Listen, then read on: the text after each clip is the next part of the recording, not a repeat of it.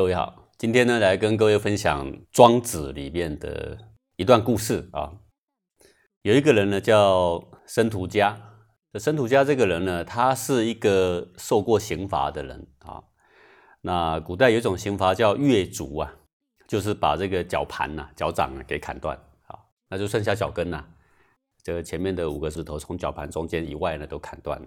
那当然是有受过刑的人啊才会这样。那或者是被误会啊，被陷害啊，这当然呢也都可能。在文章里面并没有说陈独家他是犯个什么罪啊，还是被误会都没有哈。所以不管以前，现在他就是看起来就是一个受过刑的人。那么他跟这个郑国的贤大夫郑子产，啊，郑子产各位应该都比较熟悉呀，他就是执政，讲的比较贴近现代的话，就像是总理啦、行政院长啦，差不多这个职务啊。那他们两个呢，都向一个老师学习，这个老师叫做伯昏无人，所以他们两个都常常伯昏无人，坐下很多弟子嘛。郑子产有空也会去听课，那申屠家呢也会去听课。那么有一天呢，郑子产要离开的时候啊，离开教室的时候啊，他就跟申屠家说啊：“说我如果先出去，你就待在里面；啊，如果你先出去，那我就待在里面。”好，哥，这什么意思啊？这意思就是说。说我是一个有身份地位的人，我是一个执政者，好，那你是一个犯人，那这个长官跟犯人身份是差很多的啊。呃，古代就是就同桌吃饭的话，长官归长官一桌，属下归属下一桌，对吧？何况你是犯人，那根本就不能够同桌同席的啦。所以说我出去的话呢，你就先待在里面，等我出去走远了，你再出去。如果你先出去的话呢，那你就出去，那我一定会在里面等着你走很远，我才会出去。好。结果到第二天呢，申屠家又跟郑子产啊，又同一个教室，又同席，又同样听伯昏无人上课。然后呢，因为昨天讲完话的时候，申屠家完全不理他，他走他的，做他的。好，郑子产呢再叮咛一次，跟申屠家说啊，说我如果先出去，你就停在里面；你如果先出去呢，我就停在里面。那现在呢，我已经要出去了，我都要先跟你讲啊。那你可不可以停在这里？你不要像昨天我讲完，你都不理我，你又跟着出去啊？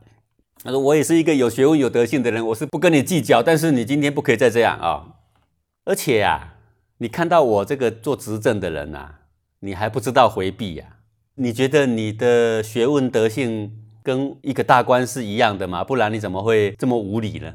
啊，郑子产说了这一番话，那申屠家就讲话啦。申屠家是说：“我们老师的门下。”竟然会教出你这么傲慢的学生啊！啊，你是当执政的人，你应该很有德性啊！你很有德性的话，你心胸应该非常的宽大啊，没有错啊！在国家你是执政，我是犯人嘛，而且犯人我也处罚过了，脚也已经砍过了，我该处罚都处罚过了，我就是一个百姓。今天我们来这里是干嘛？你是学生，我也是学生啊。你今天来这里不是执政啊，你是学生啊，我也是学生啊，对不对？那你来这边求学问，你又把自己看成是执政，而且又看清别人，为什么自负于自己是一个大臣呢？看清别人，我听老师说啊，说这个镜子如果够皎洁的话，那个尘垢是粘不上去的。好，各位，我们都知道，我们的车子如果玻璃呀，如果保护的好的话，那个雨水沾上去是粘不住的，它是滑走的。就是这个镜子本身如果够干净的话，一尘不染的话，这个污垢啊粘上去就滑走了。如果这个镜子上面有污垢，那这个镜子本身就不是真正的皎洁的那一种了。说我跟这个闲人处处了很久，自自然然我们的过错就会减少啊。今天看执政您想要来博昏无人这里要追求形而上的大学问，可是你竟然还说出这种话，你不觉得太超过了吗？你不觉得跟老师所教导的是完全背道而驰吗？哥，这什么意思？就是郑子产看他是一个脚被砍断的人，可以砍断就砍断了，砍断人家处罚都已经过了，而且这个处罚到底是得当不得当，我们就姑且不论了。就是他有没有被误会，我们也姑且不论了啊。已经处罚过了，他就是一个已经完全正常，跟我们的权利完全正常的一个人，地位是完全一样的人。你来这里学道，而且是追求形而上的道。郑子产是一个很有学问的人呐。如果说追求一般的形而下的道，他是已经是专家了。他来跟伯昏无人学形而上的道，你却这么在意我的脚，跟老师的宗旨背道而驰。好，那郑子产呢，听了也不服气啊。郑子产就说：说你不看看自己的德性，你的脚都已经被砍成这样了，你还谈那些高尚的美德做什么？你还不知道要自我反省吗？好，申徒家呢就说了：说自壮其过以不当亡者众。不壮其过，以不当存者寡啊！各位，这段话什么意思？他的意思就是说，当自己已经被惩罚了，辩解自己的过错，认为自己不应该被这么严厉的处罚的人，这种人多的是。我已经被处罚了，一点都不辩解自己到底有没有过错，反正我就接受下来了。我这个形体不全，我已经完全接受下来了，我一点都不觉得残缺。这种人很少。知不可奈何而安之若命，为有德者人之。说不论我以前有没有过错啦，但是我知道不可奈何，它已经发生了。各位为什么不可奈何发生？那当然前面肯定会有个故事。可是不可奈何的情况下，神徒家就被判了刑。他当时没有办法不去做那个事。啊，也许去救了某人，得罪了某人，对不对？还是闯了什么祸，这都有可能啊。结果呢被砍了脚，而安之若命，他从来没有埋怨过谁。说他虽然也许受了天大误会，他也没有埋怨过谁，脚砍都砍了。这种也是要有很有德性的人才有办法嘛。你已经遭遇到无可抗拒的事情，你怨天尤人有用吗？没有用啊，你就默默承受下来了。命运就是这样安排的，不是这样吗？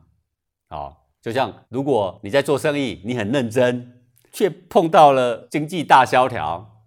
你一个人能够很独自的生意非常好吗？就非常非常困难，这个叫做不可奈何了。不可奈何怎么办？那就赶快缩脚营业呀，做好我们的防范呐，对不对？这叫做安之若命。好，而在那边怨天尤人有用吗？没有用。好，神徒家继续说啊，说由于意之构中啊，哦，说一个人啊，他走走走走到了后羿的射程之内。各位，后羿神射手啊，射掉九个太阳嘛，啊。一个人如果走到后羿的神射手，他的射程范围内有两个结果：一个大半，我想他是既然是一个神射手，那几乎百发百中，那大半的人都会被射中。可是竟然也有一个人，咻，后羿一射，哇，来了一阵风，箭歪了，射在地上。他说：“这就是命啊，对不对？谁叫你到后羿的射程内，这也是命啊。”为什么这么多人到他的射程内，还有人射不中？那也是命嘛。好，各位，你看过那种车祸吗？这个人非常的小心谨慎的驾驶，他也没有超速，他也很守规矩。一部大卡车从他旁边走过，竟然翻车了，他的斗就压在这个小轿车的车顶上，啪一下就压扁了。各位，这是不是命啊？这是命啊！他能够防备的都防备，他交通规则都已经遵守了，他哪里知道会有一个天外飞来的横祸降在他的头上呢？还载了一车的砖块，就把他给埋了。这不是命，那是什么呢？这就是命啊！可是他的前面那一台只差半秒钟，那一台竟然逃过了；后面那一台也差半秒钟，那一台也逃过了。这不是命是什么呢？对不对？说这就是命啊！一般的人都以他的形体完整来嘲笑我形体不整，哈，他的脚被砍掉了嘛？他说过去我都是勃然大怒。可是我到了我们先生这跟先生求道的时候啊，使我的怒气全消啊，内心回到了平静。不知不觉，先生，我们的老师就把我的内心的那种愤愤不平洗涤到非常非常的安宁。好，说我跟我们的老师在这里已经十九年了，我没有一天觉得我是一个被砍过脚的人。你呢讲了几番话呢，就让我觉得我的脚是受损的。你是跟着老师来求形而上之道，你却来跟我计较形而下的鸡毛蒜皮的小事。说你这个时政，你还是郑国的贤人呐，文明的贤人呐，你不觉得你对我太超过了吗？郑子禅一听啊，汗颜了，满头的汗。他说：“我知道，我知道，你不要再说了，你不要再说了。”好，哥，我今天为什么要跟各位来分享这段故事啊？中华文化博大精深。随便找一本古书里面，都有这些扣人心弦的美好的故事，教导我们后世的众生啊，怎么样安顿我们的心灵，怎么样使我们的心胸更为开阔。好，这个小小的一个故事里面，重点就是人，重点不是外貌了，而是他的心性、他的志节、他的节操。重点也不是以前怎么样了，而是他现在正在往哪里走，他正面向哪一个方向在走，对不对？好，所以人世间呢，应该要努力，应该要打拼，要奋斗啊。但是众多奋斗的人里面，不是每一个人都顺顺啊。重点也不是一定要赚很多钱，爬到很高位置才叫成功啊！你就是尽管奋斗，按着本分就对了啊！内心无所求啦。好，所谓无所求是什么？不做分外之求。说知不可奈何而安之若命啊，唯有德者人知啊，就是叫我们什么呢？尽人事，听天命。碰到任何逆境啊，好，不卑不亢，一点都不浮躁。安守自己的本分，做你应该做的事情。好，我们这一节讲到这。